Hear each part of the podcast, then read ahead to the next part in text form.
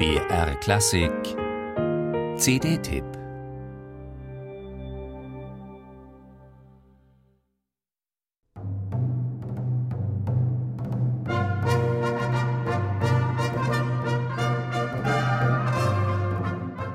Die Musik, die er so liebt und so wunderbar zum Leben zu erwecken weiß wie nur wenige, ist in aller Regel hunderte von Jahren alt. Aber die Themen, die Jordi Savay mit musikalischen Mitteln anschneidet und umkreist, könnten zeitloser und aktueller nicht sein.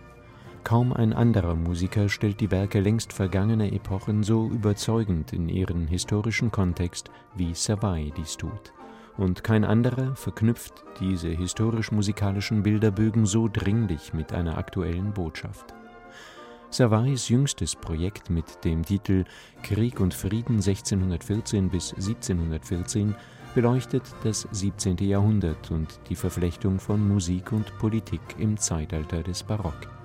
Für die wichtigsten Stationen, die seinerzeit über Krieg und Frieden entschieden, die Türkenkriege, den Spanischen Erbfolgekrieg, den Westfälischen Frieden und vieles mehr, findet Savay sprechende musikalische Äquivalente und spiegelt so Geschichte in Musik.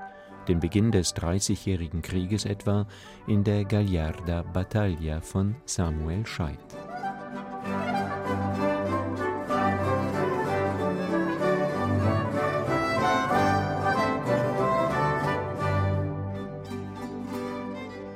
Doch Savary möchte keinen Geschichtsunterricht mit musikalischen Mitteln erteilen.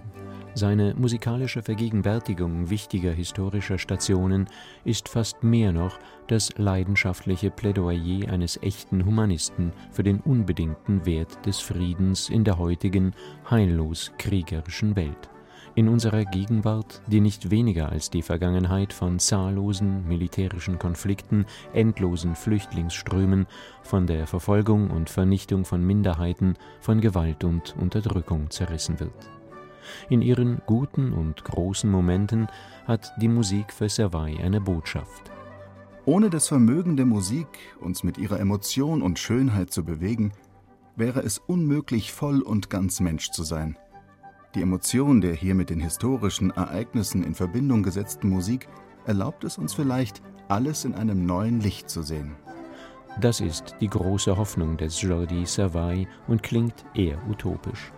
Aber wenn er in seinem neuen, wie stets musikalisch großartigen und wunderbar edierten CD-Projekt, beispielsweise mit dem Requiem von Juan Cererols, die Kapitulation Barcelonas im Jahr 1714 betrauert, dann ist das nur einer von vielen eindringlichen Momenten, in denen man so gerne glauben würde, Savais Hoffnung könne sich erfüllen. Sein Krieg- und Friedenprojekt gehörte in die Ohren von Politikern.